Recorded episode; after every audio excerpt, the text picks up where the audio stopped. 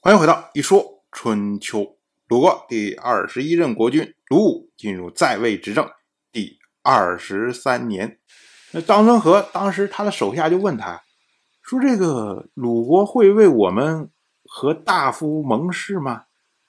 张孙和就说：“应该没有盟词吧？”我们说这什么意思呢？就是当你一个大夫流亡了以后。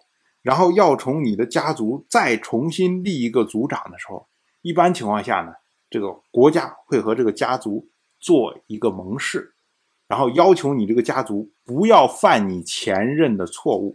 比如说张孙和如果是因为作乱然后流亡的，那就会盟誓里面写上说不要像张孙和一样作乱；如果他是因为贪污流亡的，那就写上不要像张孙和一样贪污。哎，就会有这么一个话。可是呢，臧孙和自己想来想去，觉得自己没罪呀。哎，那那他如果盟誓的时候，他这个盟词到底写什么呀？没得可写，不能写说啊，不要和季氏太亲近，不要掺和季氏继承人的问题。这个话肯定写不出来啊。所以呢，臧孙和才会说，恐怕没有盟词吧，这写不出来罪啊。结果到了鲁国要和张氏。举行盟誓的时候，当时呢，季孙树也觉得这个盟词不好写，于是他就召见了掌管恶臣的史官。所谓掌管恶臣的史官，就是掌管逃亡在外的这些臣子他们各种信息的这样的记录人员。然后呢，季孙树就问这个史官说：“这盟词应该怎么写？”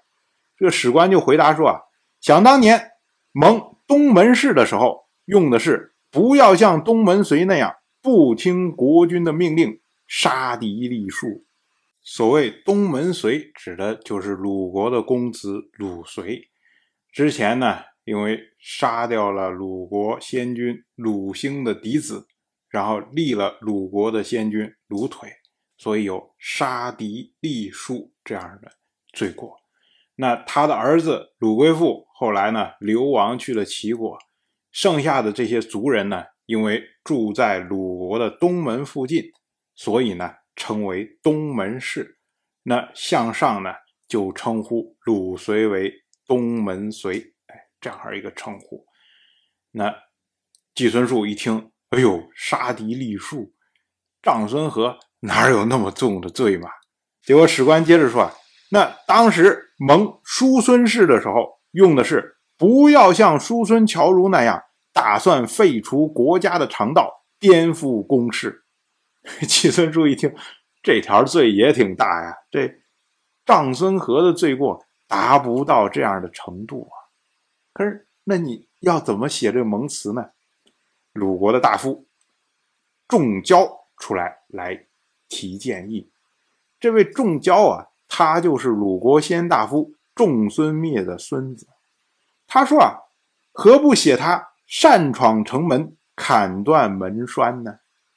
季孙树一听，妙啊！这说的话又是实话，然后呢，罪过的确也是罪过，正合适。于是呢，就在和仗氏的盟誓之中写上，不要像长孙和那样冒犯国法，闯门断栓。当时呢，长孙和在国外。听说这件事情以后啊，当时就哈哈大笑啊，说：“我们鲁国果然是有人才呀！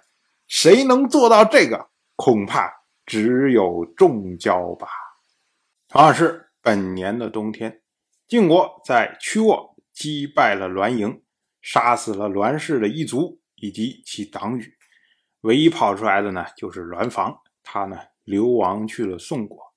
春秋记录这件事情为。